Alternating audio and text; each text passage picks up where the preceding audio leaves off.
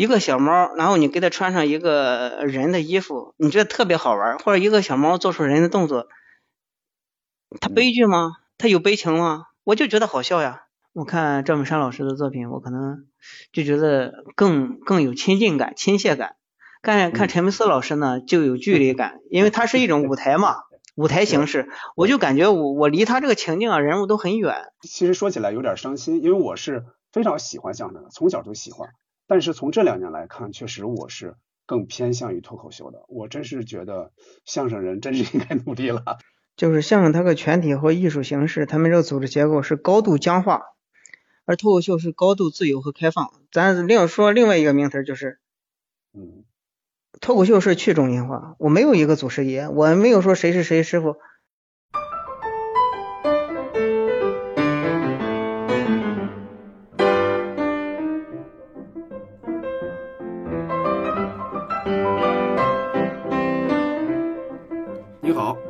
收听西四五条，我是今天的主持人捕头。今天的节目和往常不太一样，此前的十几期都是我和小静、杨明我们三个进行对谈。这一次我们采用了一个访谈的这种形式，是我来采访一位嘉宾，他是一位编剧和喜剧研究者，是刘开建老师。他新出了一本书，我们这一次将就这本书来聊一聊，正好聊聊我们都感兴趣的喜剧的话题。好，下面请收听。嘿，兄弟，我们好久不见，你在哪里？嘿，朋友，如果真的是你，请打招呼。嘿，兄弟，我们好久不见，你在哪里？嘿，朋友，如果真的是你，请打招呼。别对着我笑，没人会在乎；别对着我和刘开建老师呢，是曾经作为专业观众一起参加过《欢乐喜剧人》第六季的录制。当时我和开建老师认识的，在那之前呢，我也看过不少。哦，这个这个开江老师写的关于喜剧的一些文章，我们认识之后呢，就经常就一些喜剧问题进行探讨。有时候是在呃吃饭的时候，有时候就是呃在线上，有时候聊。最近呢，刘开江老师新出了一本书，叫做《忧伤的喜剧》，它有一个副标题叫《喜剧人实践笔记》，对吧？嗯，那么今天我想就书中的一些内容和喜剧的一些问题来请教一下。刘开建老师，呃，那咱们现在这样，就是先呃让开建老师跟大家先打一个招呼，然后简单的介绍一下自己。大家好，我是刘开建。其实我做编辑时间很长了，只不过是呃，因为你写剧本要拍出来，这个过程挺漫长的。我是一零年我就开始写短剧本，那时候电视台会做栏目剧啊，也播出，但是后面会也会做电影，还有剧，但是他这种就是。还是夭折或者概率比较大一些，就是呃很多东西你是看不到的，嗯，呃其实我从大概一二年吧，一二年就开始不断的看喜剧，然后老想就是 琢磨一些东西出来，我也没想到最后成为书，就慢慢慢慢的就成为这样了，嗯啊，这正好是我想问的问题，我想问的第一个问题就是怎么会想起来写这么一本书？是因为写过的文章够多了？不出书不足以平民愤是吗？嗯，不是，他是这样的，就是我是我是一二年，就是就就想琢磨喜剧这个东西，然后呢，我在豆瓣上什么的天涯论坛发那个 QQ 群，我想给大家讨论。说实话，真的是没几个人，然后有几个人吧，就是说，哎，我爱看什么喜剧，大家没有什么专业的探讨，我就比较失望。后来，后来我就就开始慢慢琢磨，然后我一开始我这就琢磨这个东西，我就写在自己 QQ 日志里，QQ 日志我，然后我就琢磨，后来那个有个编剧帮的公众号嘛，编剧帮的公众号，然后，然后那是一五年，一五年他正好就是说，哎，我正好写了一篇文章，然后他正好说，就是有关于什么评论的，或者是有什么创作的方面的文章可以发给他，嗯，然后发了一篇。发了一篇，那跟喜剧没有关系。后来嘛，正好一五年七是是四月份还是七月份？反正七月份的时候，那个《欢乐喜剧人》第一季在播，我看了两，我看了两期，哎，我说，呃，这节目挺好，但是有些有有些个作品可以可以怎么调整调整。然后我就把喜剧的一些个喜剧为什么好笑呀，或者是欢乐喜剧来哪这一期出什么问题了，我就写了好几篇文章。我崩，我就是我没有想到，因为他那个微信公众号那个文章嘛，他给你留你的微信号。嗯。发了两篇文章之后，我我我很惊讶，因为因为我第一篇是我文章应该是叫喜剧为什么不喜呃喜剧为什么不喜。然后呃我我就说喜剧是是因为什么什么好笑呃因为怎什么什么原因，然后呢也还有几个例子，然后一天从文章它一般是晚上发嘛，晚上发完到第二天中午就加我好友的不断呃一就是四四十个到六十个吧，这个。基本只要是只要是发那个这种类的文章，我我我我就觉得哎不至于这样吧，我觉得还行吧。就是还挺惊讶的，收到这种反馈，然后他还是比较刺激你继续写，就是你就喜剧相关的思考嘛，然后就慢慢的，其实也喜剧是一部分，还有很多是关于创作相关的，不是不是纯喜剧，反而是反而是我自己比较认可的是那种挺抽象的关于创作的理论，我是觉得好，比喜剧好，但是喜剧这一块嘛，大家好像更感兴趣，是这是这种反馈。嗯，对，慢慢的，慢慢的写完了之后，就是就是构觉得可以构成一个系统，就就出了。嗯，呃，那你刚才说到了呃编剧帮，我也想起来了，我印象里我看到你的最早的文章，还真就是在编剧帮里边，我就记住了记住你这个名字，所以后来我看到那个在参，就是我也去参加欢乐喜剧人那个录制的时候，我看到了有你的名字。然后我我感觉了一下，我说有可能这个人是你，记得吗？我就跟你主动打招呼，咱们俩才聊起来的，对吧？嗯嗯，是这样的。呃，其实我看了一下，包括咱们那天见面，我也说了，就是说我看整个这个书的话，我会感觉到它并不是一个你写过的，就是简单的像之前咱们看过的哈一些作者简单的一些文字的或者说一些拼凑。你这个是不是重新在成这个书之前，应该是系统的理了一遍？肯定的呀，那个嗯。嗯，我这我从网上写文章，我那就是我是这是一九年整理的书稿啊，现在才出来。我一九年八月份到十月份整整理出来的。嗯嗯，就是我我就是这些文章加起来是三十多万字的，三十多万字。我我我删掉了大概有十万字左右，我我是没往上加，然后我又重新写了大概是两到四万三四万字吧，就是在。二十万字基础上加了三四万字，现在书里是显示是二十八万字，实际上 Word 统计大概是 Word 统计大概是二十万字左右，但是它输出来是二十八点五万。明白，是这样的，因为书书的话，它的统计数字要比 Word 里面数字要高的，是这样的。我我还问一个啊，问一个小的一个插曲，就是你起这个名字叫忧伤的喜剧，是有意错开了喜剧的忧伤吗？当时怎么起的这个名字？嗯，它名字是这这么回事。我也想不到什么好名字，我我自己我自己就是一七年的时候，我整理过，就是我之前的文章，然后我起了名字叫，嗯，编剧编剧笔记，大概是这个名字，就就就那个 PDF 版，然后我也我也想不到这个这个书叫什么名，这个书是我跟那个宋黄金老师还有黄健老师一块吃饭的时候，黄健老师想的，黄健老师说，哎，要不叫忧伤的喜剧。嗯，当时觉得还挺文艺，后来一想还还挺好，因为他你要是叫什么什么手册的话，他就显得比较窄，就他学术了。嗯，对，然后忧伤的喜剧吧，还就是类别还比较宽泛一些，这样。就这个名字的由来是有编剧黄健，他是他也是写过那个，嗯嗯，妈妈的花样年华，然后金太郎的幸福生活。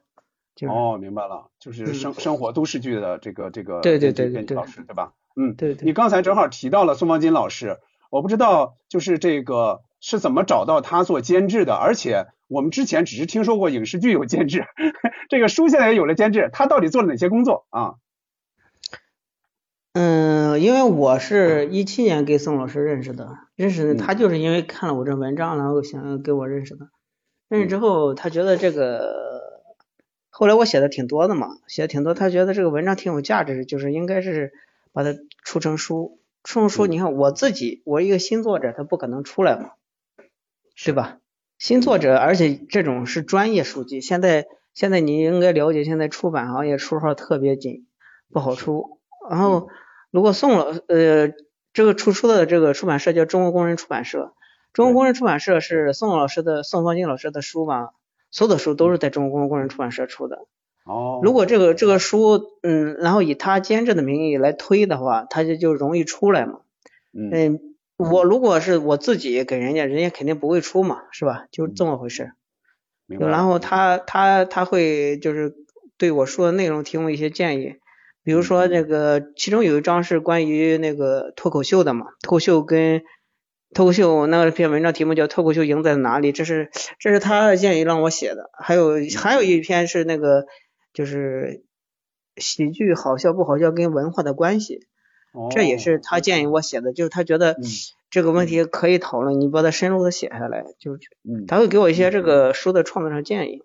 嗯，是这样。就是说宋老师他不仅帮助了你这本书尽快的出来，而且在内容上其实也进行了一些指导，对吧？嗯。啊、肯定那是肯定的。明白，嗯，而且我看了一下哈，这本书它并不是完全的，就是说，呃，理论到理论，所谓叫说带引号的纸上谈兵，而是说我看到它其实有很多的是以实有实战的进行指导的。你在写的时候是不是也很注意这一点？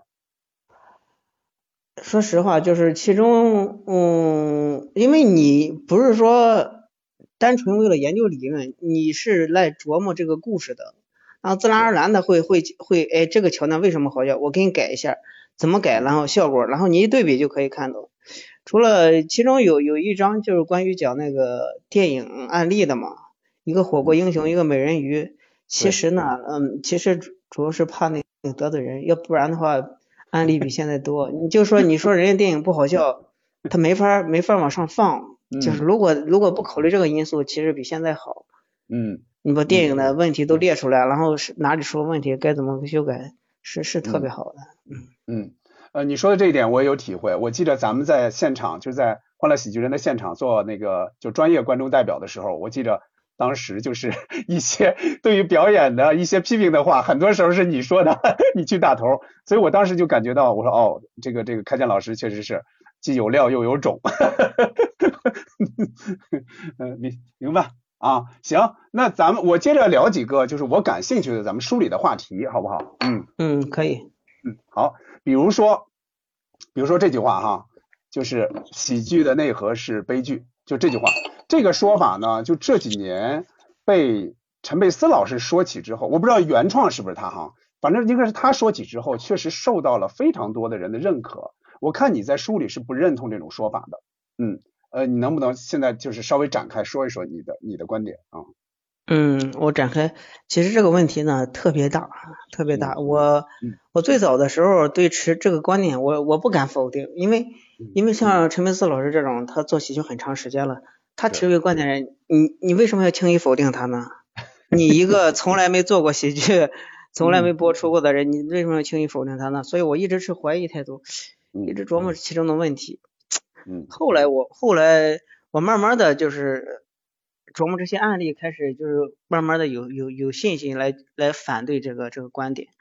为什么？我我先我先说更深入的观点啊。嗯。比如说。大家一说这个喜，那自然而然的就跟悲联合起来，这这背后是一种思维，其实是一种思维。比如说，咱们咱们这个中国传统有说阴阳一说，对吧？阴中有阳，阳中有阴，和黑白可以互相转换，悲喜互相转换。实际上这背后呢是一个那个辩证法的，它就是辩证法的思维嘛。辩证法思维就是就是把问题分成两个极端，然后可以互相转换。所以悲喜，如果你按照实际上，如果按按我们做那个从思维逻辑思维来讲的话，这是一个粗糙的思维模型，就是你任何事情黑白悲喜可以互相转换，阴阳对吧？中医的阴阳，但是你如果涉及复杂问题，这个你是不能用用这个工具来分析的，这是这是背后的我们背后的这个逻辑关系啊。你如果看剧，他喜他悲，他悲他悲中有喜悲喜，那是这个是那是那你这个实际上是粗糙的一个判断。嗯，在一个深入上来说吧，你比如说我文章我那个我书里提到过，嗯，只要是有故事，那必定有困境，是吧？嗯，对，有困境，那你说只要有困境，那他的肯定他都有悲的成分嘛？嗯，那你可以说所有的故事它都是它都是悲情的，对吧？如果所有故事都悲情的，那喜剧也是悲情的。但这个它不独属呀，它不独属，而且说咱们也可以举任何例子来反驳这个观点。它不是说，哎，我觉得每一个什么喜呃喜剧有悲情内核，那咱们听那个任何可以拿出，比如说一个小猫，对吧？我我书中举个例子，一个小猫，然后你给它穿上一个人的衣服，你觉得特别好玩，或者一个小猫做出人的动作，它悲剧吗？它有悲情吗？我就觉得好笑呀。嗯你你再比如说，嗯咱们看综艺节目会有会有这种案例，嗯，用一个，嗯，你不是，比如相声那个打南边来个喇嘛吧，是吧？打南边来喇嘛，用用这这种这种，你你那个用那个另外一个曲儿来唱，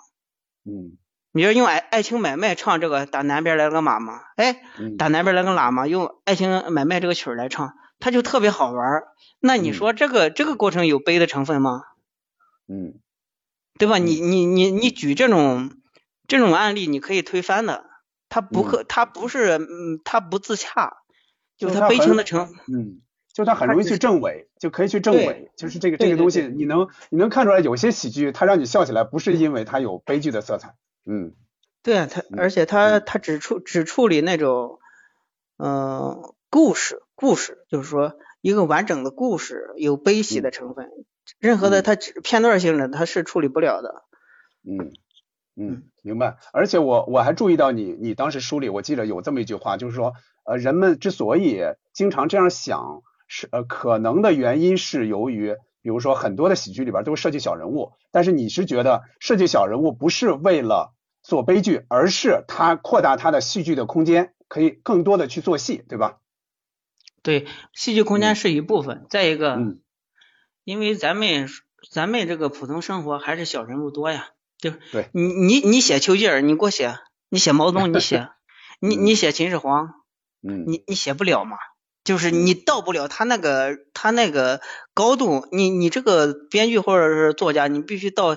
比到了丘丘吉尔那个那个高度，毛泽东那高度，你才能写他的他这个人物嘛，你嗯只能写小人物嘛，对吧嗯？你只能写普通老百姓，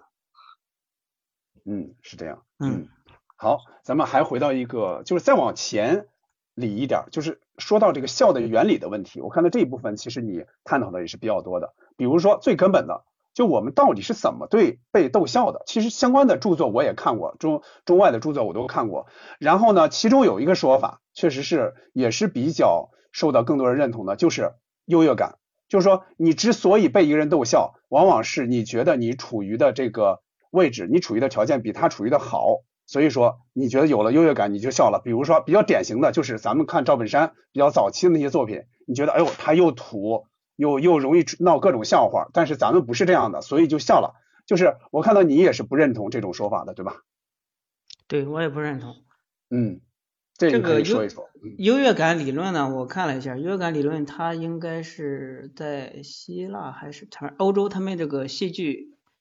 我忘了哪个作家了，嗯，提出的。其实亚里士多德他们呃也提过类似的理论，就是他他们他们那会儿也研究喜剧，确实是。对对对，对，就是就是他解释哪一种哪一种喜剧，就是一个人处于困境之中，他这种喜剧解释什么？幸灾乐祸，幸灾乐祸就是一个人摔倒了，你在旁边看着，哎，好玩儿嗯。没错。但是你你想一下，所有的喜剧都是这种情境吗？嗯就咱咱们我刚才举的例子，就是很多它是不具备这个这不是这个特性。你想一下，嗯嗯就是再回到刚才那个，咱们说歌歌对吧？嗯嗯，你你你们很多模仿腾格尔唱歌的，或模仿嗯谁唱歌，那种比较搞怪。你这种你这种有优越感吗？我不知道有没有优越感。你比如我，我再举个例子，你用好汉歌唱一个比较温情的曲儿，比较，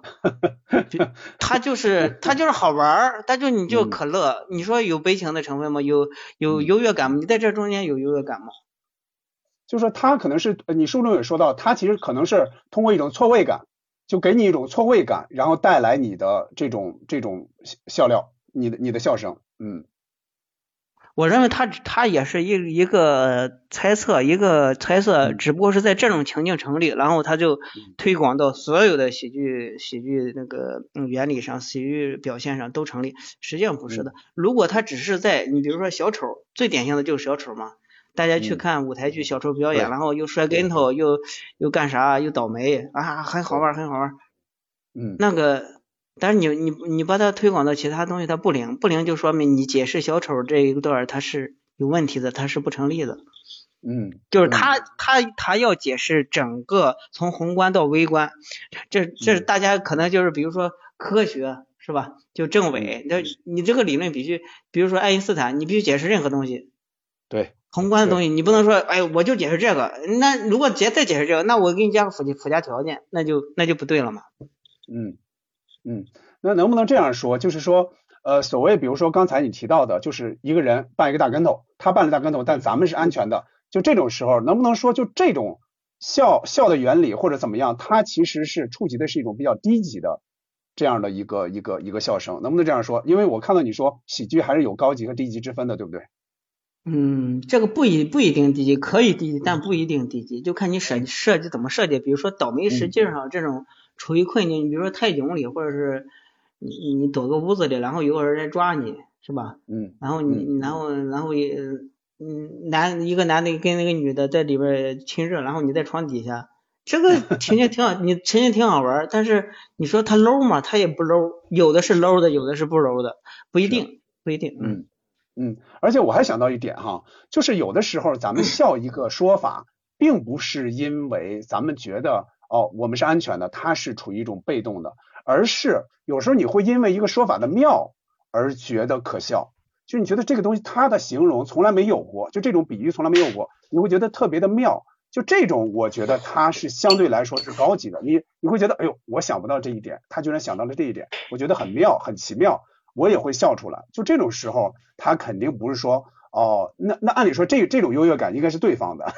是对方其实的优越感更更多。所以这个我觉得也是也是政委的一个一个一个一个方式。嗯对，你我再举一个例子哈，嗯就我跟这个没有关系。比如说你说哭，哭，那你你所有的哭都是看的看的看的这个剧，呃，挺悲挺悲凉哭吗？也不是，你可能比如说。比如说对你有感动，感动哭了，嗯你觉得他变好了，对跟笑也一样，笑你不是看他倒霉，有有时候可能就是就是这个玩意儿这个东西好玩。你比如说嗯这样，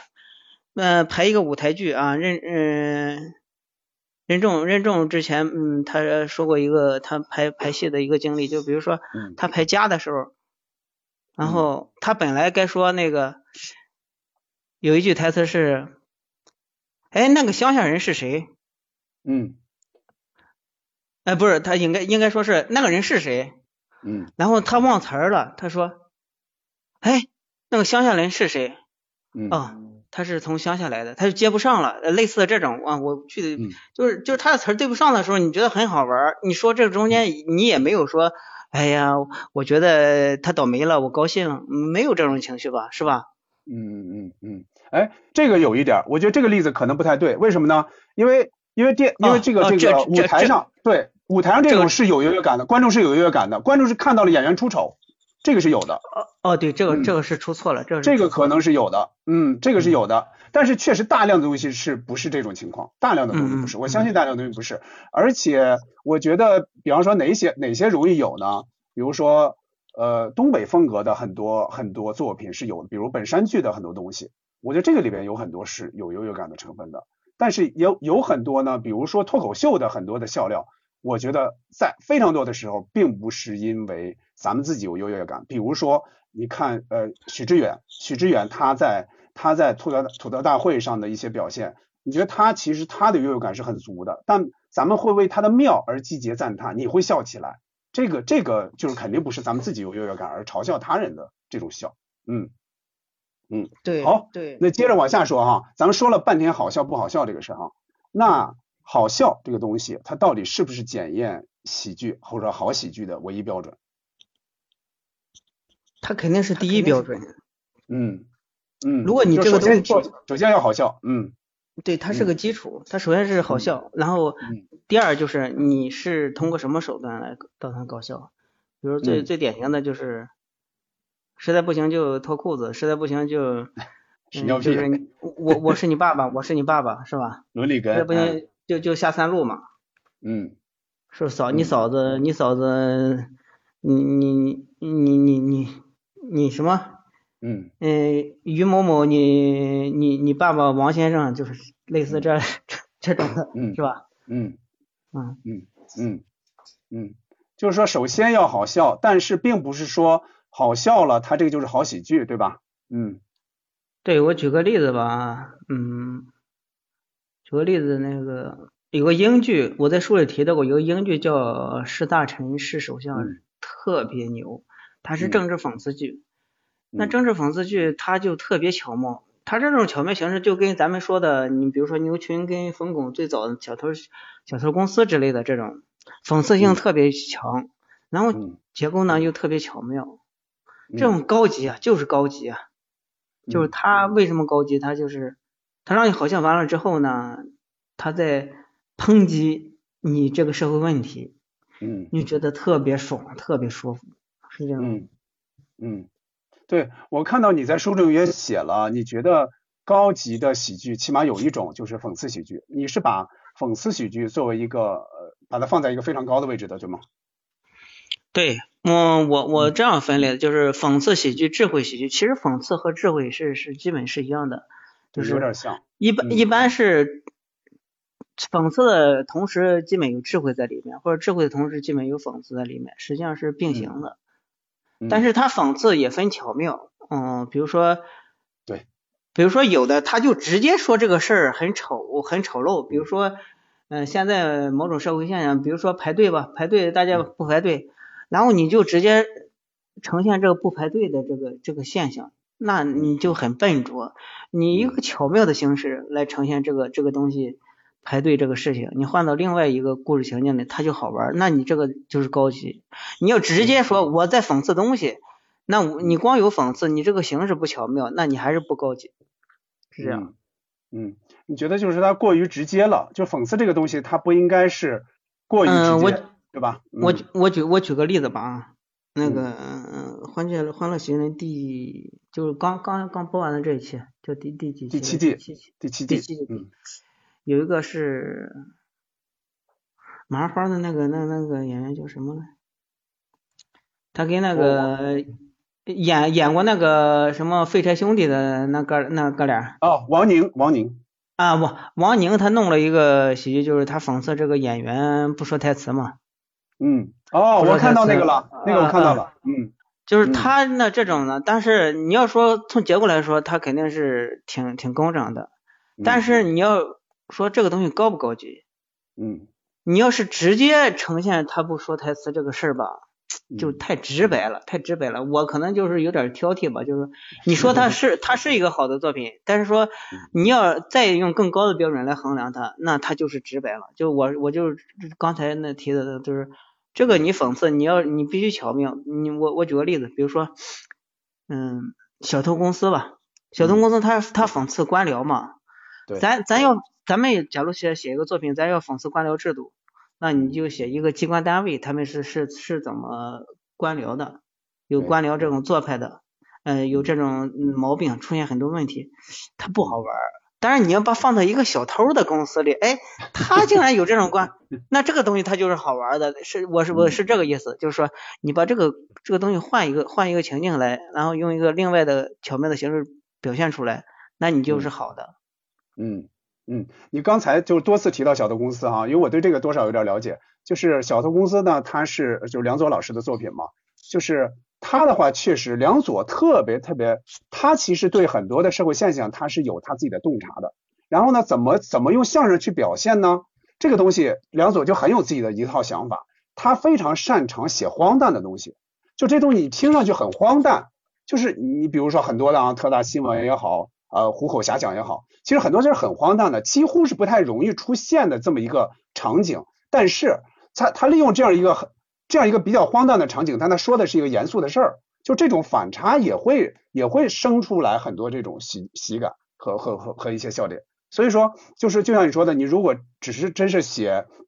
只是单纯直接写一个单位怎么样怎么样，这个我估计那引发的效果肯定要比这个差很多。包括之前我突然想到的，比如说马季之前的多层饭店，就它其实也是反映就是层层的手续，一层加一层，一层加一层。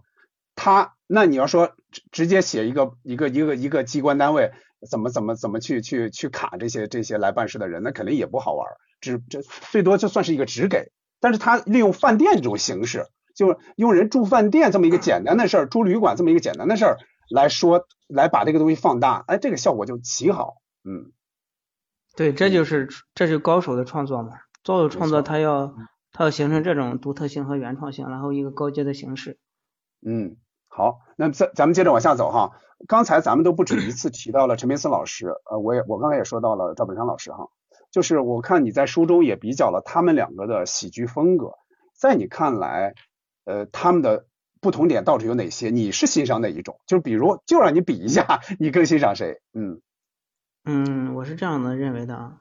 赵本山是目前中国，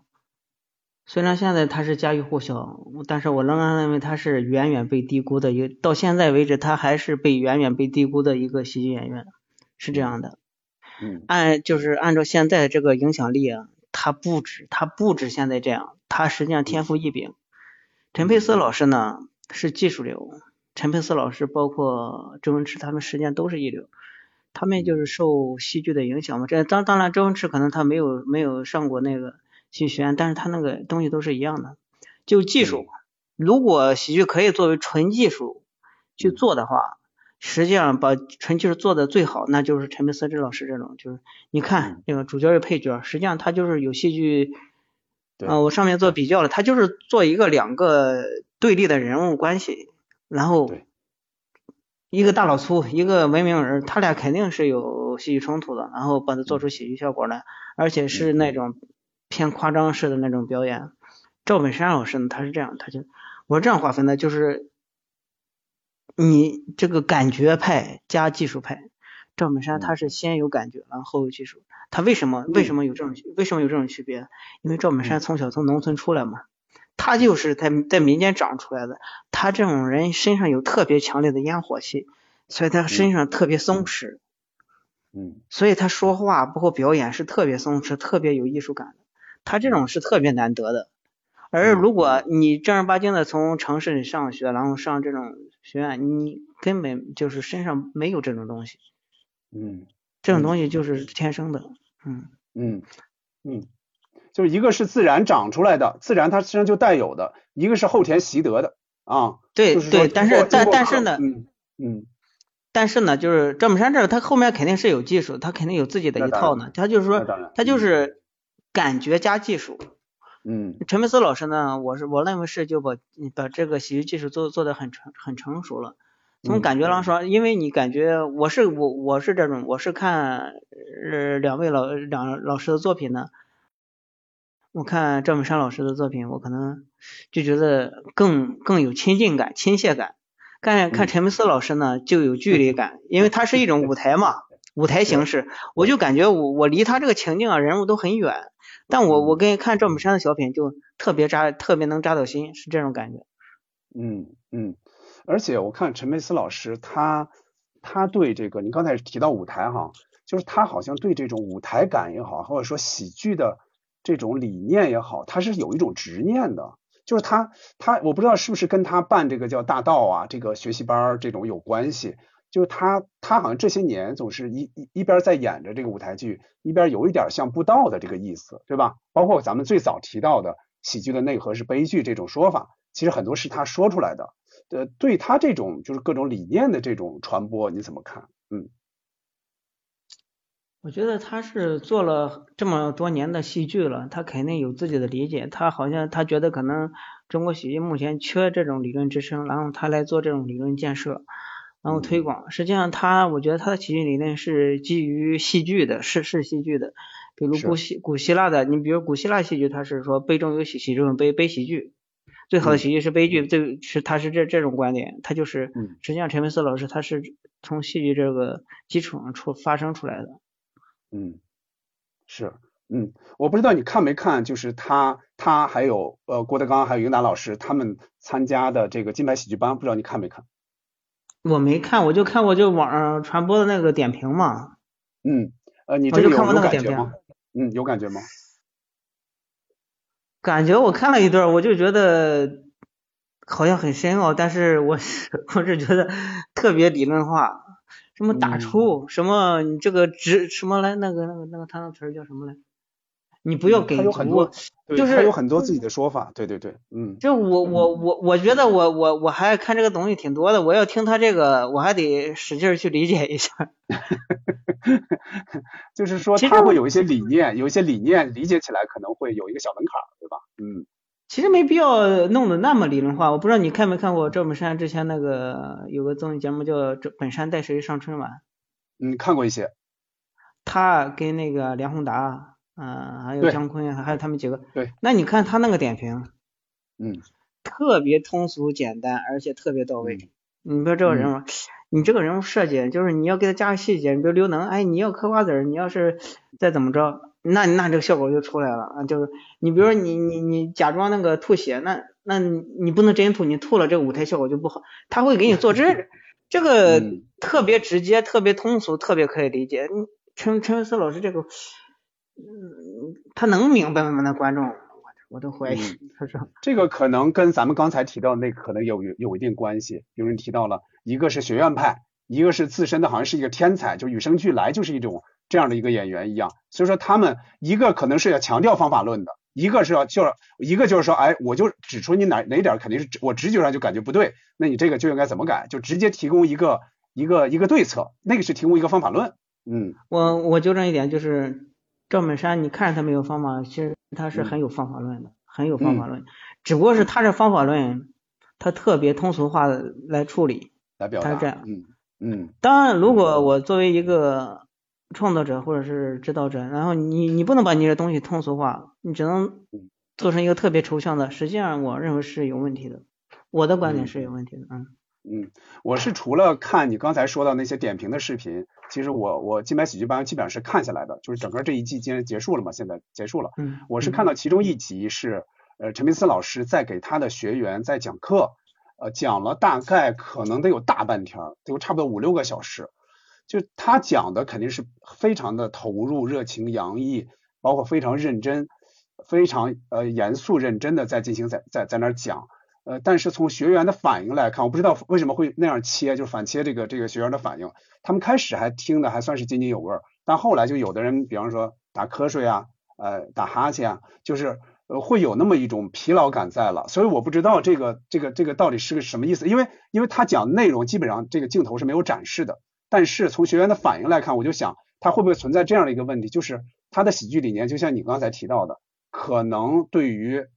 这些人来说，或者说呃因为年代久远不太适用啊，还是说就怎么样？或者说你看现在这个喜剧，包括脱口秀，包括新喜剧，其实日新月异的在在进行发展，是不是有可能他的这种理论有一点儿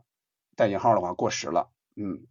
我觉得不是过时的问题，就是嗯他的阐述方式的问题。你看我，因为我光只看他的点评，我就可以推测到嗯高度的抽象化和理论化，高度的抽象化和理论化，然后你不能以一个通俗的方式、案例的方式、生动的方式，用我们常规的用词来把问题阐述清楚，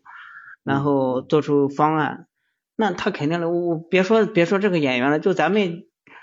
琢磨这个东西的，我听你说的这个还这么费劲，那他你给他讲那几个小时，他能听懂吗？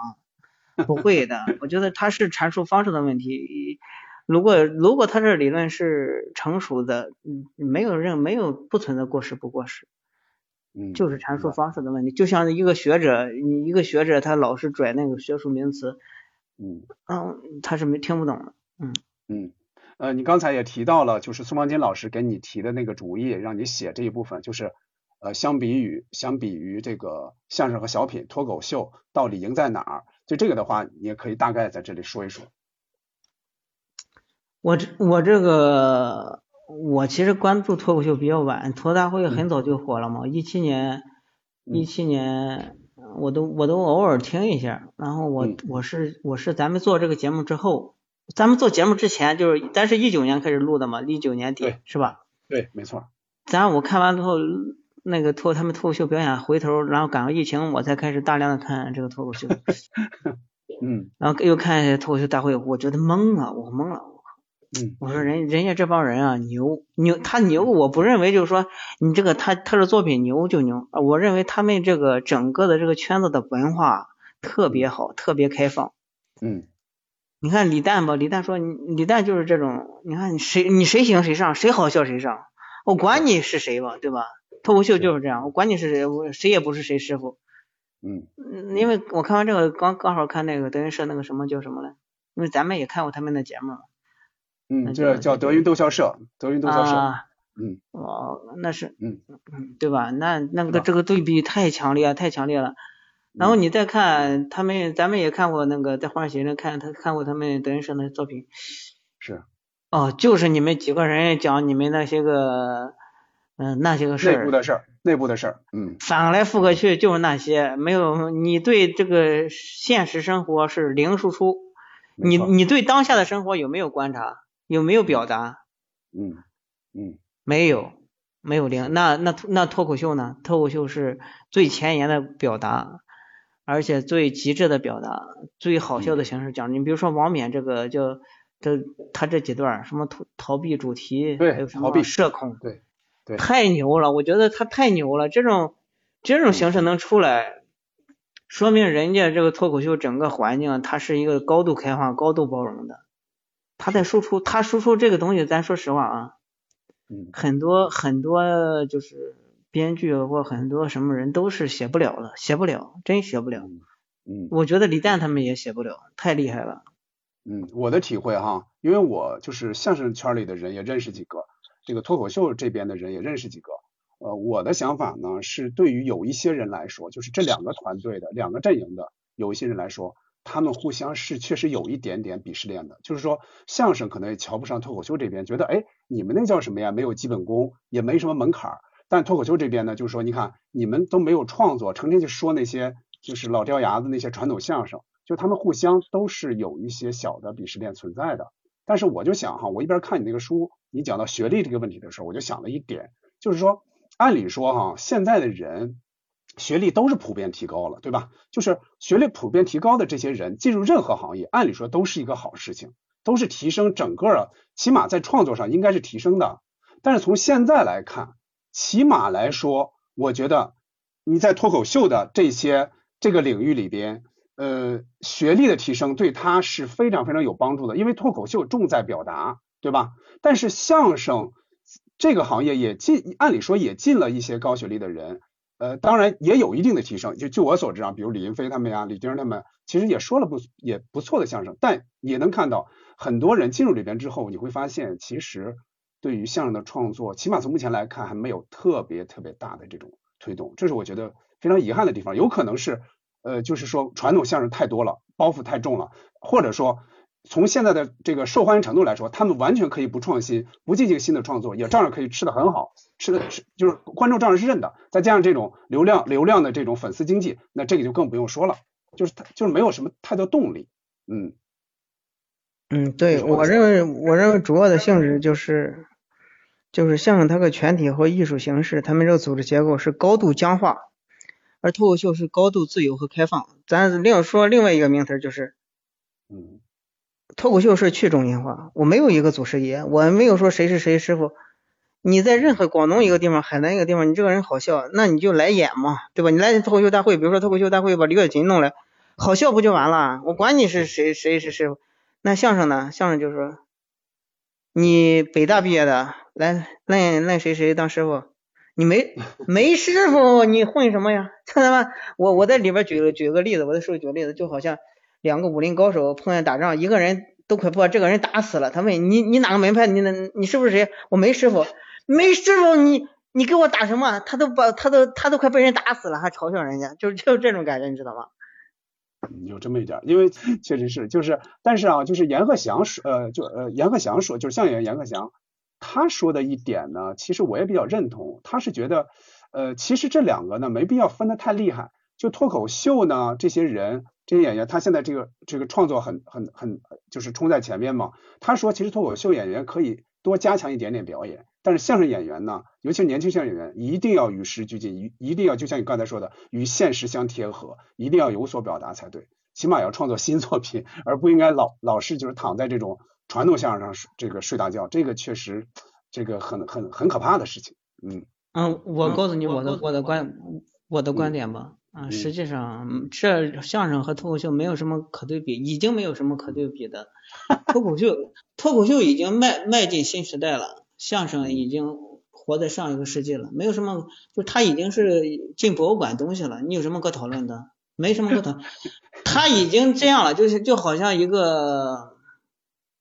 就是夕阳下的嗯，是吧？被淘汰的艺人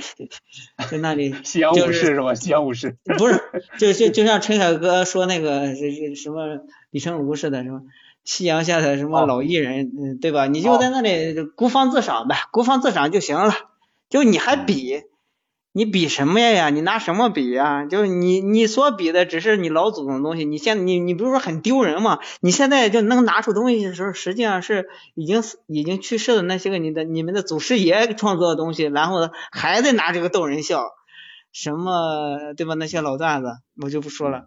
嗯脱口秀在干什么？你看脱口秀在干什么？这个我我也是相对悲观，但是我我我比你可能要相对乐观一点点，因为我毕竟我还是有感情的。只要这个先咱们先搁置，咱们回头可以找机会再多聊这个。我下面问最后一个问题啊，呃，你你可以列举一下，咱们呃问完这个问题，聊完这个问题，咱们就可以回答一些。我看下边也有也有不少这个听众和发言和和一些其他的人啊，咱们也可以有一些呃朋友，如果说对就是咱们刚才提的一些呃东西感兴趣，想发言的，想想提问的话，咱们也可以大家一起聊聊哈。呃，我想请你就是列举一下你最近几年看到的嗯比较好的喜剧作品，嗯或者节目也行啊，比如你刚才提到的脱呃这个脱口秀大会第三季这种也可以，嗯嗯，我看最好，因为我是主要是关注那个什么吧，因为先是剧嘛，剧后来是综艺，因为我做编剧，实际上要做电影或者是剧的啊。嗯我觉得这几年最好的电影是《驴得水》，《驴得水》我是认为哦最好的。这《驴得水》这已经几年了，一六年的吧？是一六年的吧？呃可有几年了，有几年了啊，对啊，再往前推是在应该是在应该是在夏洛之后，夏洛特之后，啊16夏洛特应该对夏洛特是一五年，他应该是一六年嗯或一七年。一六年，然后再往再往前就是硬浩的呃这个呃心花怒放了，就这两个。嗯呃，还有那个什么，那个陈思诚那个第一第一部《唐人街探案》，唐探，《唐人街探案》它是一个，它是一对，它是一个复合型喜剧嘛。这几个呃，唐主要是驴得水和心花怒放还是还是挺好的。麻花后来后出出来的作品《夏洛特》啊什么什么，我我我是不太认的，我是不认的。嗯嗯，这这是电影，这是电影。剧嘛，好像咱没有什么情景喜剧出来，所以说咱们也没有什么新的观察。这方面是没有，对，关对综艺是没有，嗯 脱口秀嘛，我我我觉得我比较喜欢的这个王冕，嗯王冕我觉得特别好，还有那个李雪琴，她的状态，她的她是她她的她这个艺术感特别强。嗯然后然后梁海源我是比较喜欢的，梁海源，嗯嗯，八零后脱口秀后来我看了很多，呃，八零后脱口秀里面还有一个叫赵兴的，我也特别喜欢。哦嗯嗯，李诞和池子吧，我觉得也挺好，但是没我不是，就是我不是我最喜欢的，最我最喜欢就是王冕这种作品，这脱口秀啊。不，呃，再说到小品，小品里面我最喜欢的，比如咱们做那个做欢乐喜剧人，咱们看了那个，对，那几个那几个默剧，张双剑，哦，张双剑，嗯张双剑其实特别好，很可惜他有时候他一创作，他有时候他方向偏拍偏嗯歪了啊。还有他那他另外那个搭档那哥们儿叫啥来着？我也忘了，第第五届的冠军叫什么春呃叫什么春什么，我有点忘了，啊了，啊就他的师傅嘛，就他的师傅嘛，什诶叫什么冯春呀？什么叶对，冯不是叶逢春，叶逢春就是叶逢嗯，春，还嗯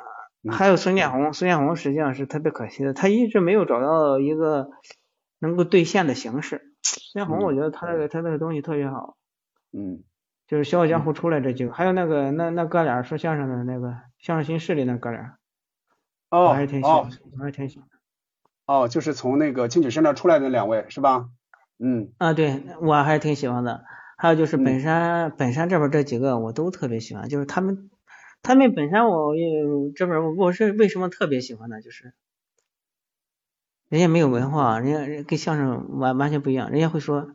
他打心里觉得我自己，我知道我自己没文化。如果你他跟你聊天，比如说我跟他们去开会，他会特别尊重你的意见，特别想听你说。他说我我没文化，你你告诉我就该怎么弄，他是这种心态。所以说，尽管他的作品有有问题，但是但是他跟麻花形成一个对比，麻花是什么呢？麻花就是我这个作品，我或者形人这个小品，因为我是第三季、第四季的剧本，嗯，我我是跟他们看剧本的，提提意见的，我是都过。然后我你看麻花的小品的剧本啊，结构特别工整，嗯，反转反转反转，告但是是就是不好玩，就是缺点劲儿。那个本山这边这么就是特别好玩，但有时候就没结构。但是他这个，我跟你说。没结构，后面你后面你可以练的，但是你这个喜感没有，你是练不出来的。这个问题在这儿，所以我我特别喜欢天娃、宋晓峰啊，还有他们这些人，就是一看就是就是咱们老百姓出来的，特别有特别鲜活这个人物。那你再看麻花或者其他话剧出来的，这个人物他就是他这个人物，嗯，血没有什么血肉，就一看就是一个话剧只能出在舞台剧里的人物，是这种感觉。这个是实实际上是特别难得的，嗯，但是喜剧，嗯，喜剧演员我还是没有太，沈腾也不是我的菜，反正我 没有太喜欢电影，电影没有太喜欢啊。嗯，那我这样说哈，就是不管是说电影也好，还是说相关的这个各种品类也好，比如说脱口秀，就是从目前的这种条件也好，监管环境也好，你是看好就是咱们国产喜剧的未来吗？当然看好啊，就是他他为我这我觉得这才是刚开始，那脱口秀这这才几年，你你我自己还挺关注这个，我是前年才开始关注，但是他一下子爆了，现在现在你看吐槽大会或脱口秀大会，每一期都有破圈的，你看任何你看你看任何其他的戏剧形式有吗？综艺节目有吗？没有，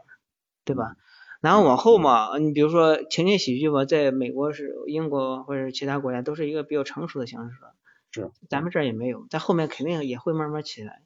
嗯。肯定是。就是你是非常看好的，而且我也听我还听过一个说法，就说脱口秀从目前脱口秀它表现出来的这种状态来看，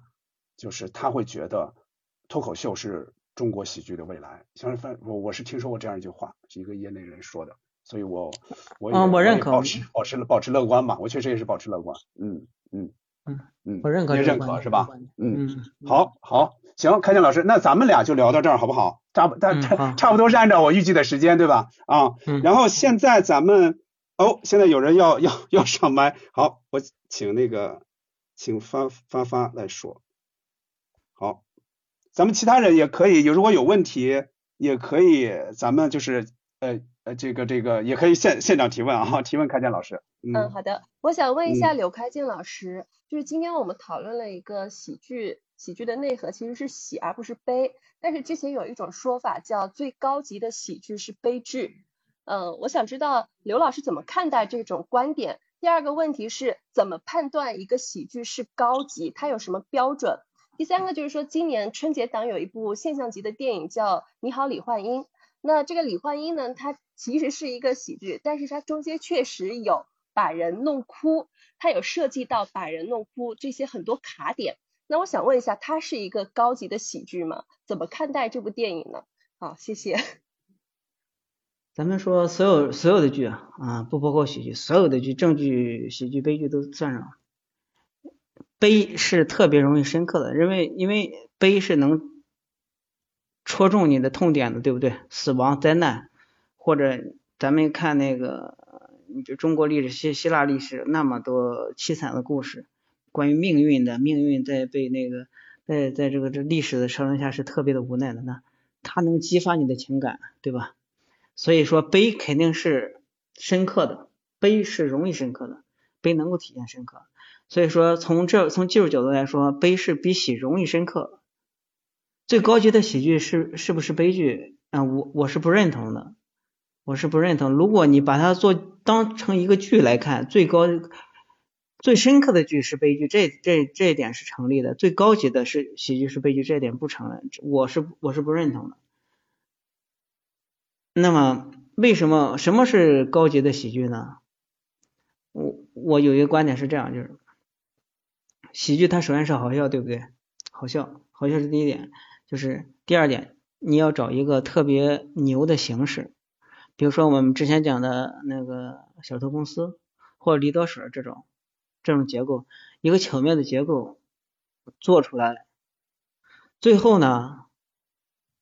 它可以背，可以不背，就是你看你怎么走。如果这个形式本身它是巧妙的，然后最后我不是说背背不是我我我认为的指标，指标什么是算高级呢？如果这个喜剧最后是戳中人性的，是抨击，比如说人性的弱点，打你贪婪、虚荣、好色，或者是嗯，就这些东西，嫉妒，就他能戳中这些点，那他就是高级的。这是这是可以理解为是讽刺喜剧算是最高级的品类吗？对我认为是，我认为是。好的，因为那我还呃，为什么？就是我想知道，就是说呃，为什么就是说戳中人性的这种喜剧就一定很高级呢？就是说，感觉其他电影或者说其他结构形式都会有一些戳中人性人性的地方，怎么为什么它就是最高级的那种呢？所谓戳中人性是他在抨击这个不好的东西呢，但是他不不是说目的让你哭，就是你比如说悲剧简单的可可能就是让你哭哈、那个它高级的在哪儿？在就是它能够，你比如说驴得水这种，或者是它能通过这种形式来来激发你，来说问题，它来呈现问题。那感动这个事儿呢，它不高级，它不高级，它也因为讽刺，讽刺，你看任何的讽刺喜剧，它有智慧成分在里面，你知道吗？就是我说的高级嘛，实际上讽刺还还不是一个特别直观的词儿，特别直观的词儿，你在里面看到智慧，它就是高级的。你如果如果是看到情感，我认为它是不高，不不不能算高级。比如说，你觉得李焕英，因为我没有看啊。你比如说，我觉得是三傻三傻大闹宝莱坞，我说我觉得它是特别好的喜剧。你要说它是高级的喜剧，我不认。你要说一个驴得水，我认为是高级的喜剧，就是它能讽刺有智慧性的东西在，就是我智慧做是一个标准嘛。我的认为，我的观点是这样。好嘞，谢谢谢谢发发提问啊啊，我不知道其他人还有没有呃想对那个开建老师，或者说就咱们就我们刚才提的一些喜剧类的一些话题感兴趣，愿意聊几句的，嗯，因为我我我我刚才从那个开建老师和这个呃发发来来一起聊的这个事儿呢，我想到了一点是什么呢？就是确实是如果说评论高级低级的话，这个确实是很难很难去确定。确实很难，而且是比较容易得罪人的，非常容易得罪人。就是好像那意思是哦，那你比如说按照这种说法，就是好像就是李焕英这种哦，那感动我了，反而又不高级嘛，那么我低级吗？就是他往往会让人感觉有点好像有一点不舒服了，就是觉得哦，就是非非黑即白，非此即彼，就是这种这种的一种一种一种感觉。所以我我觉得这个很难，确实很难去探讨，很难。再一个呢，你发现没有，现在来说。你真是要是做的做的十分十分高级的话，还有可能有可能观众还跟不上，有可能有这种情况。就比如说我经常想到的就是相声它的迎合观众的问题，就是迎合和去挑战观众这样的一个问题。因为观众有时候也是需要去引导的，但是像现在的相声往往他不去引导了，他往往就是呃就是你观众你喜欢什么样的，那我就给你什么样的，所以他就不断不断的来来出现一些一些小的波折，嗯。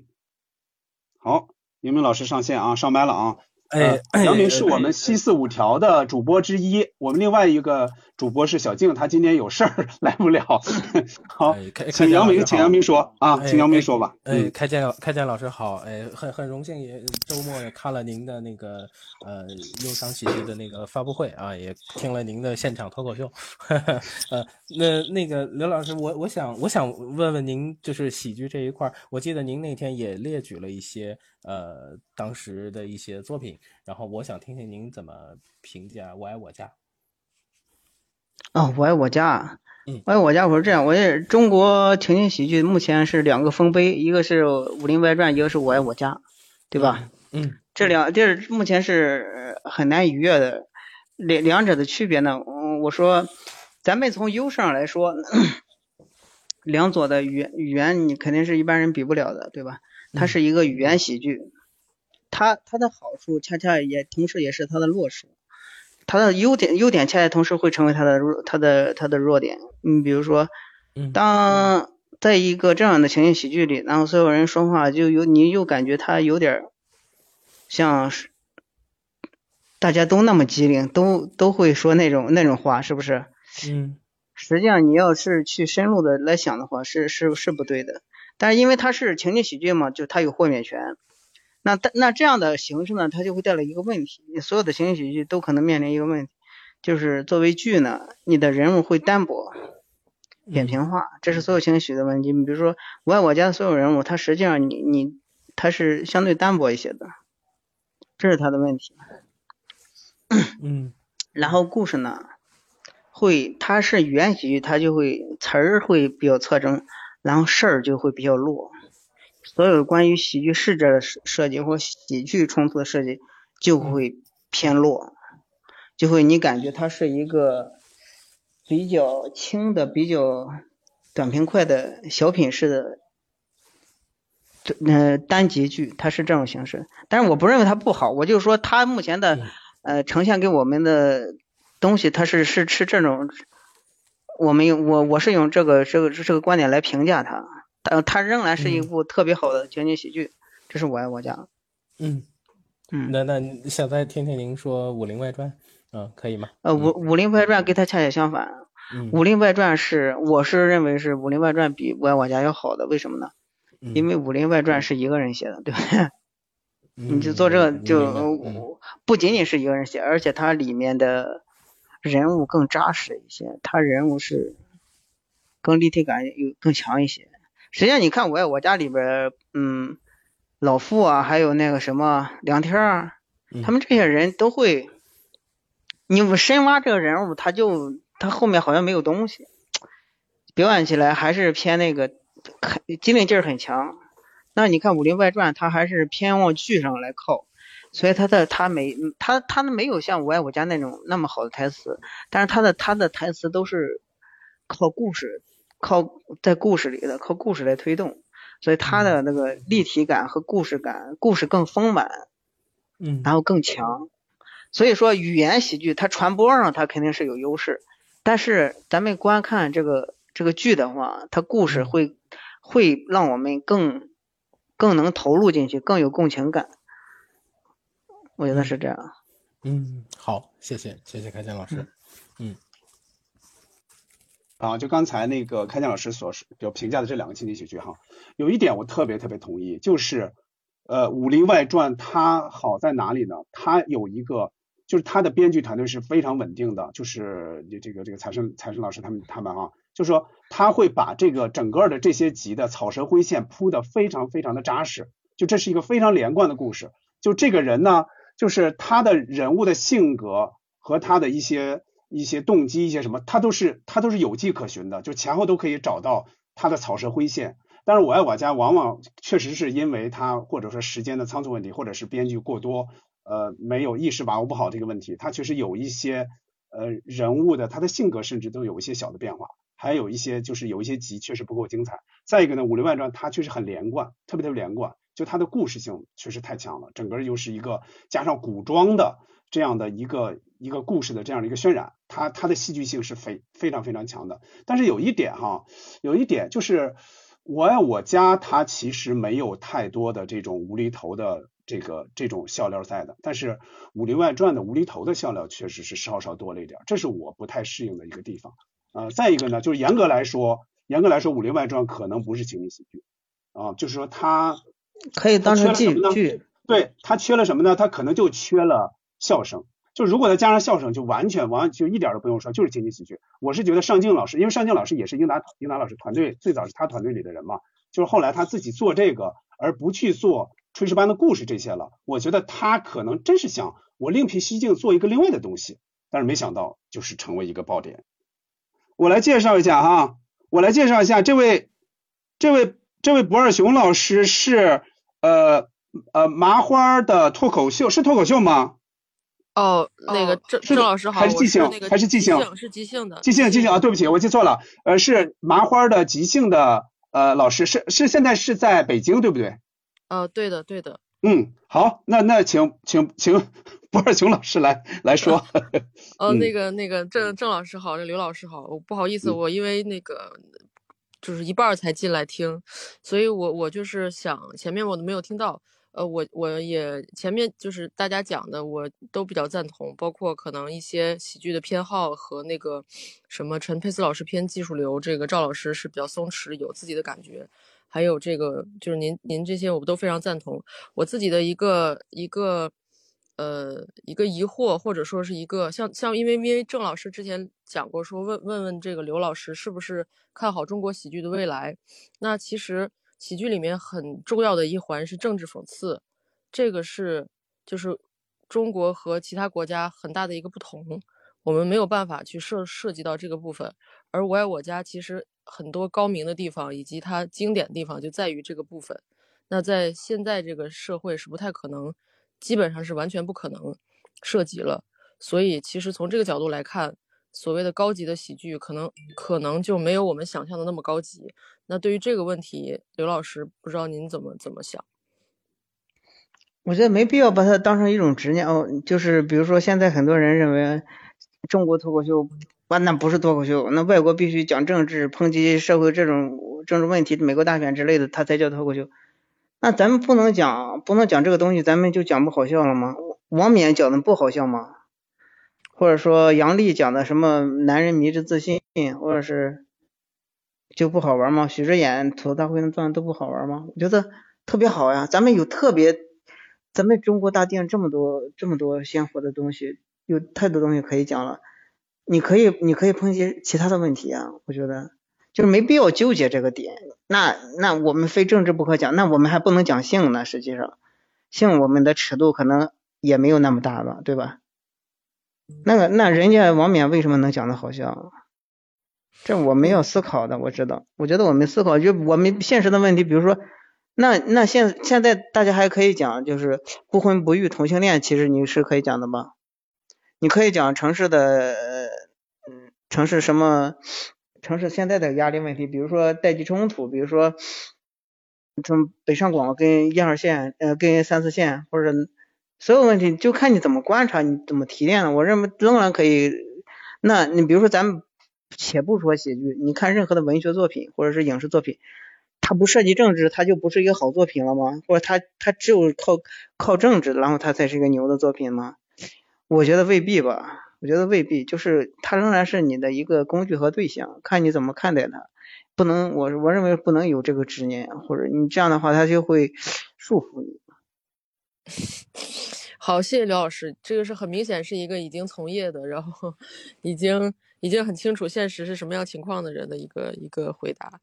好，陈小贤老师啊，上麦了啊，嗯，您可以说了。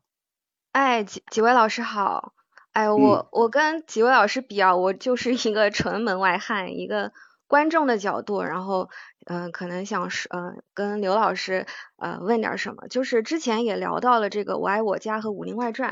然后我心里呢，就是还有几部也挺喜欢的情景喜剧，一个是《炊事班的故事》，一个是《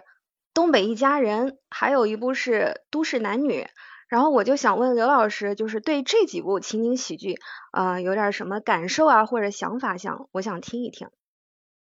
嗯，这这几部剧我都没有完整的看过，呃说实话，应该是当时播的时候看过剧，后来后来就是。嗯，再重新看的话，也看过几集。它仍然是作为一个，当情景喜剧刚刚开始在中国出现的时候，比如说我我家出现之后，后面会做一些喜剧，然后就出现了这些这些东西，都是作为一个情景喜剧来说特别好。但是你稍微给他提高一下标准，它都是问题还挺大，人物单单薄，情节单薄，然后笑点。说嗯，相对来说比较简陋，嗯，比如说我这这几个都是，比如说东北一家人，你你看他是他啊，你看他是实际上是比较接地气的，但是他整个情节是嗯偏粗偏简陋的，但是你简单不不一定简陋，简单不一定简陋啊。但实际上，它包括炊事班的故事，他们都是有这种问题的。嗯，我认为他还不是一个特别好的情绪，可以可以说他是他可能比较喜欢，比如说我说另外一个例子啊，另外一个就是家有家有儿女，我认为家有儿女挺比他们要好很多。家有儿女好的在的点在于它不是那么好笑，但是它整个东西很生活化的东西，然后很很连贯，会会这样。他这个三个喜剧，三个你说的这几个都是。包括可能都都是男女是宁财宁财神早期的作品嘛，其实都是有这个问题的，嗯。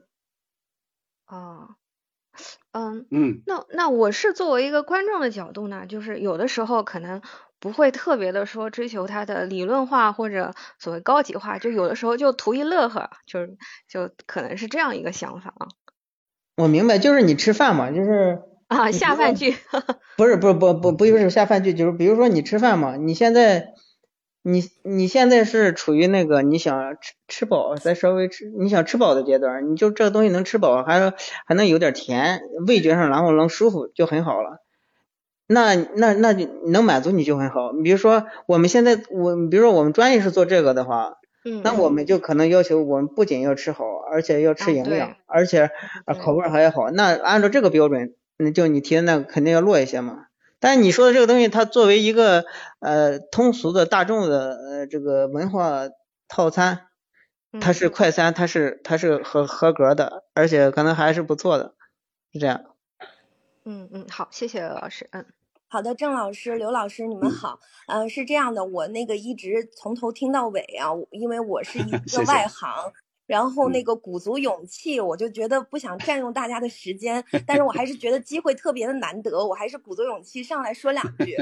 呃，是这样的，呃，刘老师这个书呢，从刚开始我得到消息之后，我就第一天买了。嗯，我想跟现场的朋友说，就是刚才刘老师讲的几点呢，在这个书里面都有，因为我昨天收到之后，我就。已经看了八十七页了，就里面都有很呃深度的一个分析，就是大家还没买的话，赶紧去买一下刘老师这个书，啊，然后这是第一，然后第二呢，嗯，我就想就是请教一下刘老师哈，就是因为我自己呢目前是在做电台的一个工作的，然后我主要从事的就是电台的这个广播剧的一个呃制作，由于我们这个节目呢是直播的，嗯，我就想让您。哎，看看我现在的这个情况，就昨天我呃看您书里面讲到，就是说创作者有一种人呢，是把别人的那个段子就是拿过来，然后进行呃自己的话、自己的包装和结构，把它讲出来，也有这样的一种创作方式是比较初级的。那我对号入座一下，我觉得我现在就是这样的一种方式。嗯，我的广播剧呢，里面有是有几套人物的。我一般呢，就是会把这个不同的人物，比如说有小孩儿、有夫妻、有公司里面的故事，然后套到这个段子当中，结合我们当时的故事去做一个十分钟的这种啊广播剧。然后您讲到的一个混凝土概念啊，比如说你要靠这个音乐、音效、场景，然后包括人物对白去加固你的这个故事情节，这一点可能我也是比较重视的，嗯。但是呢，做了几年之后，现在就是说，呃，这个故事是比较成熟了，人物也比较成熟。毕竟我做了好多年了，他们都有自己的人物性格啊，比如说有小气的老公啊，然后比较容易嫉妒吃醋的老婆啊，这个日常的生活当中，他们就会有一些小的矛盾出现。那么再怎么样去进一步的深挖这个后面的故事，这个可能就停在这儿了啊。所以这个是我的第一个问题啊，麻烦刘老师。嗯，你你说的这个问题呢，我提炼一下，就是你这个故事的延展性出了问题，你讲讲讲不动了，是不是这个问题？嗯，是的，老师，是的。对，那个一个故事的长度跟什么有关系呢？一个是人物关系，就你的人物关系复不复杂，呃，你的人物关系有没有对比较强的冲突？嗯。再一个人物数量，你的人物数量够，你比如说乡村爱情，就一个不是这么多人。他实际上每一个人就讲那么一点事儿，那三十集、四十集、五十集就完了。他人物多，你没有办法，对不对？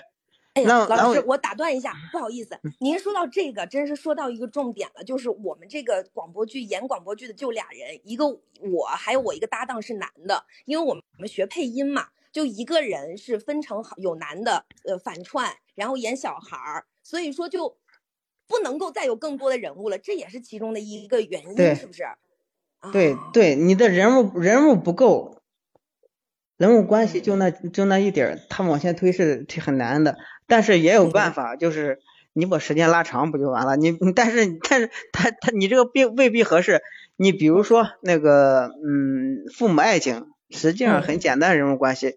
但是他从开始认识生孩子一直到六十岁，比如说金婚，他五十年的跨度，那你就嗯可以讲。那嗯比如说你这个呢，那你只能是把它的时间长度在时间，你这人物关系你是不能动了吧，对不对？嗯嗯是。对，那那你只能只能是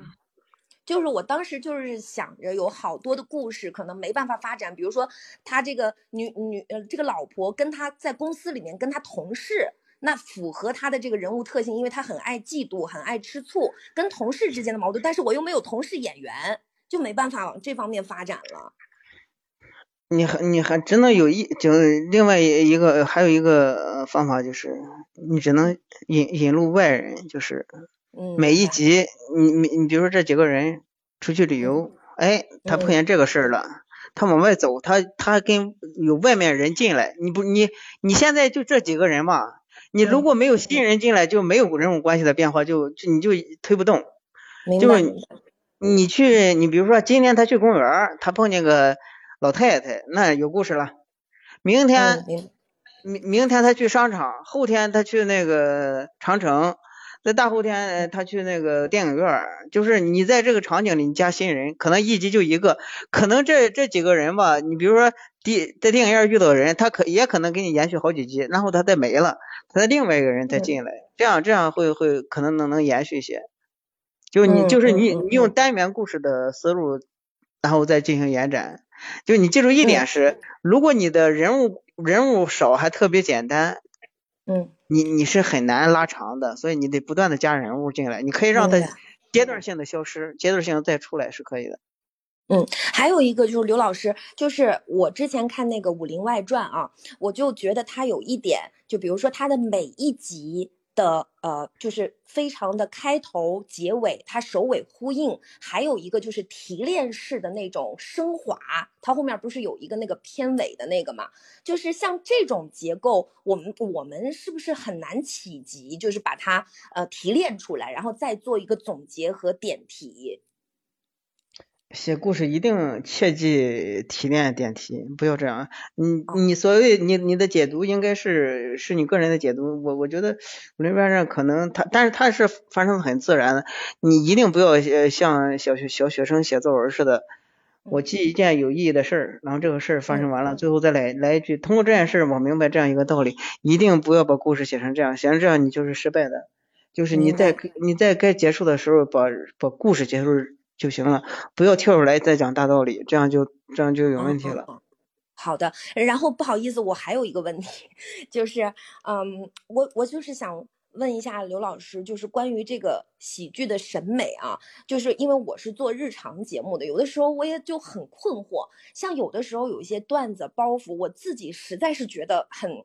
就是很没什么意思，但是呢，可能受众的反应就特别好，然后有的时候我觉得就是挺好的一个东西吧，但是又没反应。所以我就觉得这涉及到一个审美问题，或者说大家对于笑这件事儿理解真的是差距有那么大吗？就是这个您是怎么看的？实际上差距是很大的，就看你的受众层。嗯嗯，我不知道听广播剧的是什么群体，比如说，如果是你还得是咱们做广播剧了，如果面向大众的，你还得要考虑受众的口味，看他有没有反应。如果你认为特别好的东西，它都一直没有反应，你还得要谨慎，就是你自己慢慢慢慢的去调整它的比例。但是你不要做 low 的东西，太 low 的就好了，你就觉得没有什么意义，但是但是还可以的这种，你可以掺杂着来，慢慢的。取个中间值。对，慢慢你可以不停的调。你比如这一次，我就刚我就大部分都讲都讲你你认为高级的，你看什么效果？我不行，你下期再调嘛，就这样不停的不停的推演，不停的演化嘛。嗯，观众他一定是有，其实他有是有严格的分层的，不同层，比如说，嗯，比如说电影，现在王宝强电影在三四线是很很很吃得开的，就庸俗大众是绝大多数，你要有这个认识，就庸俗是大多数的。嗯。对，就这个还是，嗯，不，也不是说有什么优越感吧，就是觉得有的时候可能你你想做一点自己想做的东西和那个受众的反应的时候，可能得要做一个平衡。对，嗯，好，行，那我就先问到这儿，谢谢老师。嗯，好，呃，我觉得这个杨希老师问的问题非常非常有针对性，因为他是从工作出发。来问了很多他自己觉得急需解解答的一些问题哦，我真觉得这些问题都是挺好的啊，而且开建老师回答的我我我我也非常非常认同。嗯，我玩即兴之后看了很多黑人兄弟的，我不知道这个刘老师和郑老师有没有看过这个这个系列，它是极其无厘头的一种喜剧表现方式，然后比那个大概十年前我看过，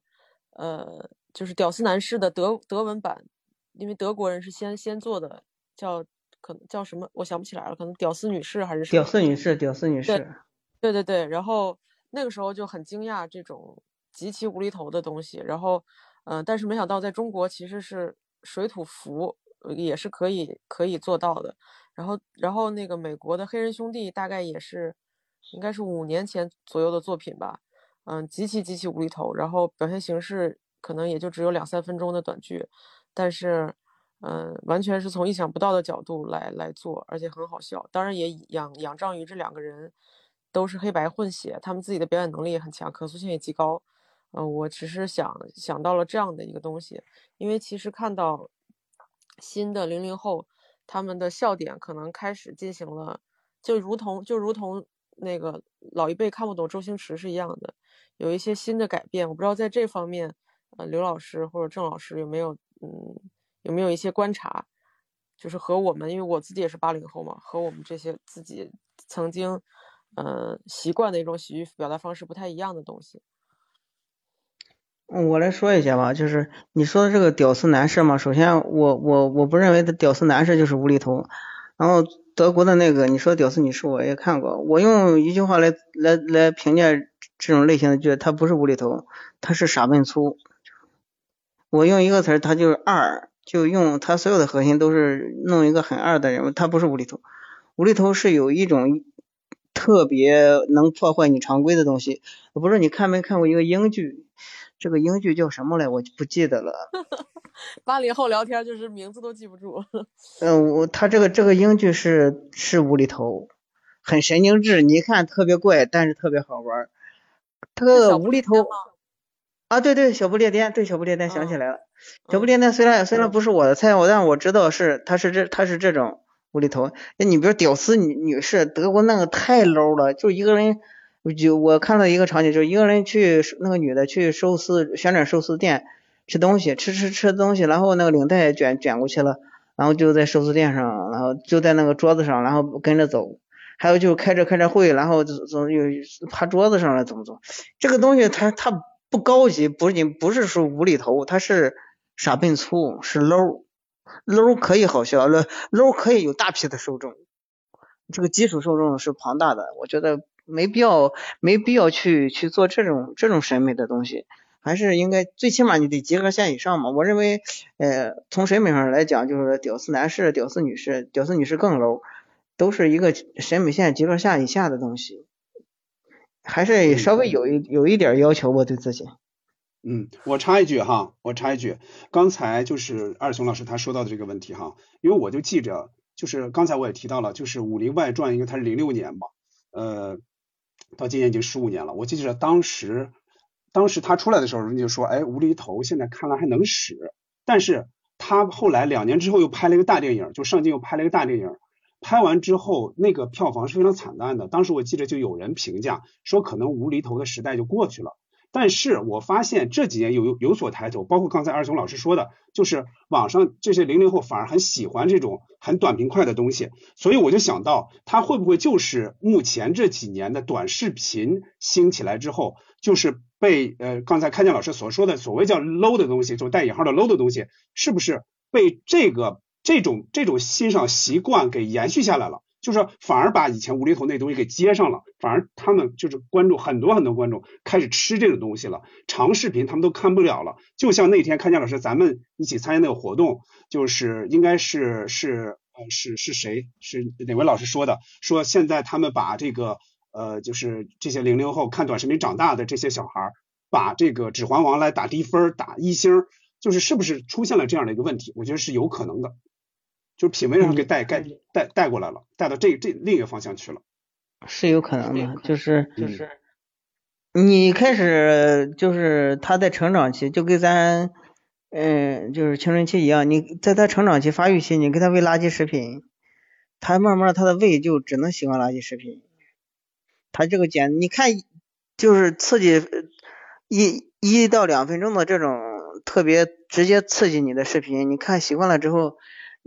你你就会适应它，你会被它塑造，你只能看这种东西。当然，如果你如果你平时是看书的，或者说有有文化的提升，你会抛弃它。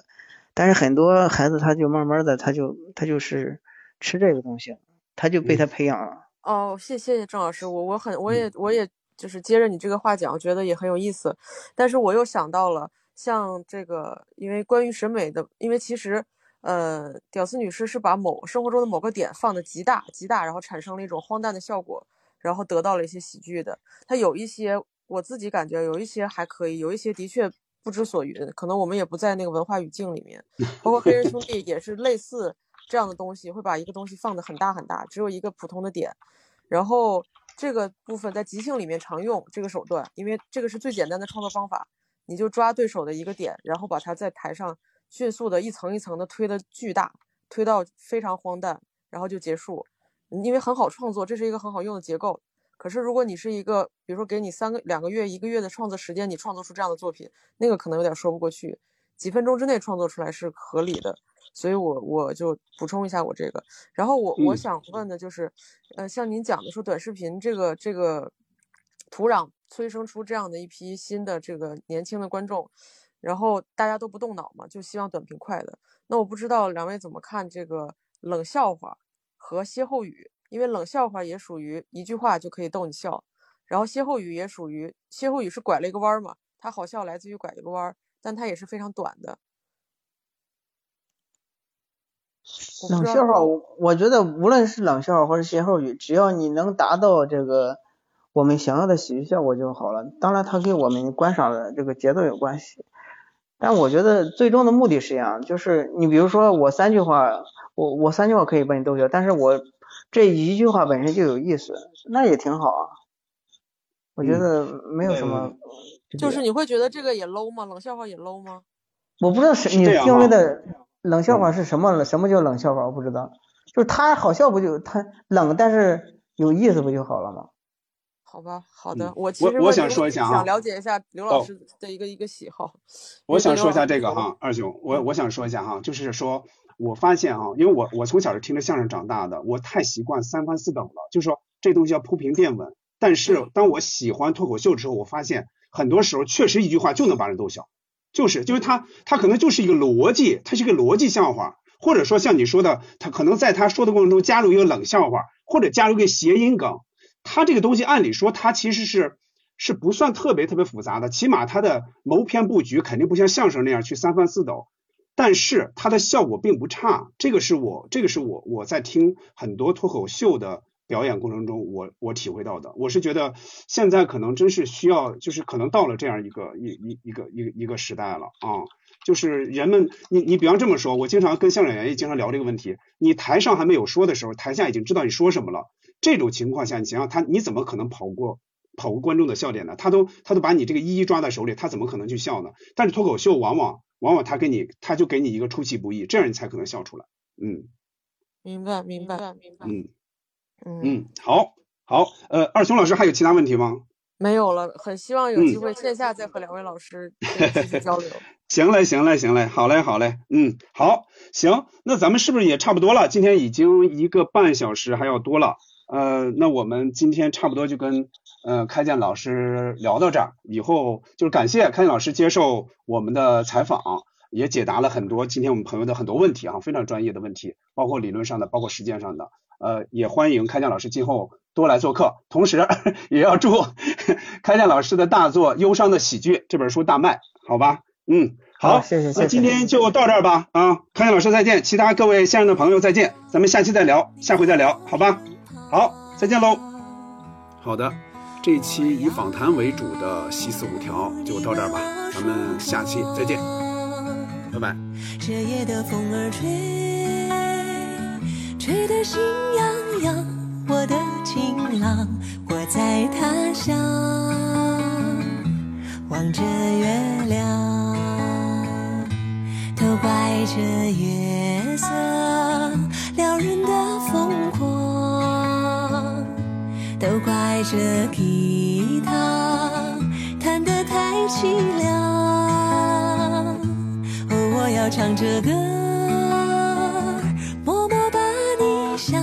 我的情郎，你在何方？眼看天亮。